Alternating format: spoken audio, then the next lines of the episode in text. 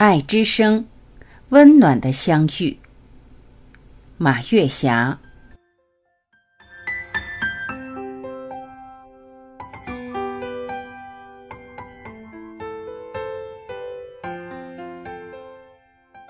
也许是一种偶然，也许是一种必然。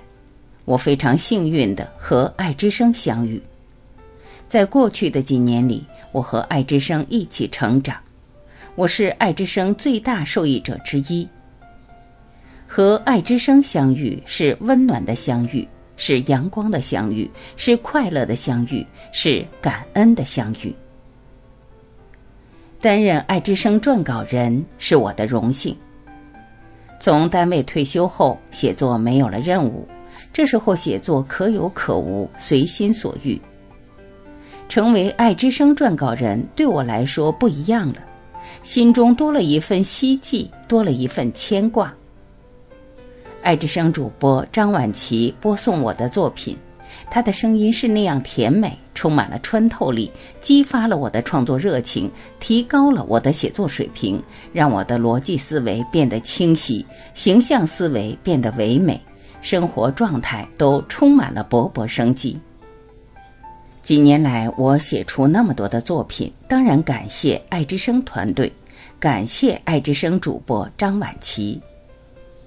在爱之声团队中，我学习了很多好观念，比如说如如不动的观念，比如说遇到问题首先找自己的原因，比如说一切都是最好的安排，没有一片雪花落错地方。爱之声团队是一个包容的团队。尽管爱之声家人们成长经历不同，教育背景不同，工作环境不同，但是大家都能做到互相包容，取长补短。因为我们有一个共同的目标，就是在团队中收获阳光，收获快乐，收获知识，收获启迪。这就是团队的魅力。爱之声是一个奉献的团队。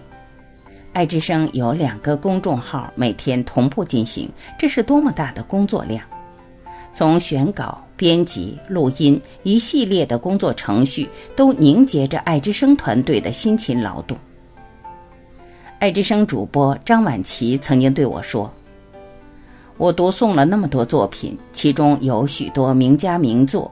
一来我喜欢这种工作，更重要的是，这是我自己喜欢的学习方式。”张晚琪的感受和我的感受非常契合。我为爱之声撰写稿件，最受益的是我自己。如果没有爱之声团队的激励，我哪能写出那么多的作品啊？在这篇文章里，我还要写写编辑部的故事。这个编辑部不是电视剧编辑部，而是爱之声团队编辑部。编辑部现有四位老师，他们是郭芬老师。刘秀英老师、张春华老师、陈刚老师，随着订阅量的不断提高，编辑部老师们工作非常忙碌。他们每个人都有自己的本职工作，无论工作多忙多累，他们也要尽心尽力为爱之声两个公众号进行编辑和制作。没有报酬，只有繁忙；没有掌声，只有辛劳。坚持三个月、五个月容易。坚持好几年太不容易了，是什么力量让他们如此奉献？当然是爱的力量。几年来，编辑部的老师们就这样默默无闻的做着大量幕后工作，多么值得我们敬佩！爱之声是一个自由的团队，在参与方面丰俭由己，当有精力、有兴趣的时候就可以多参与，包括语音分享。包括读诵文章，包括传播知识、分享感悟。当工作忙或是没有兴趣参与的时候，就可以潜水。这么自由的团队，当然让人感觉宽松了。感谢爱之声团队，感谢爱之声编辑部的老师和管理老师，感谢自己非常荣幸的和爱之声团队相遇。爱之声，只为爱发声。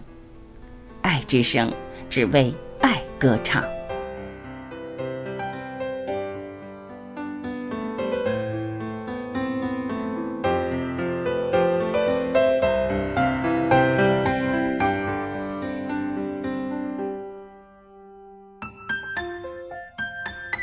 感谢聆听我是婉琪我们二零二一年再会。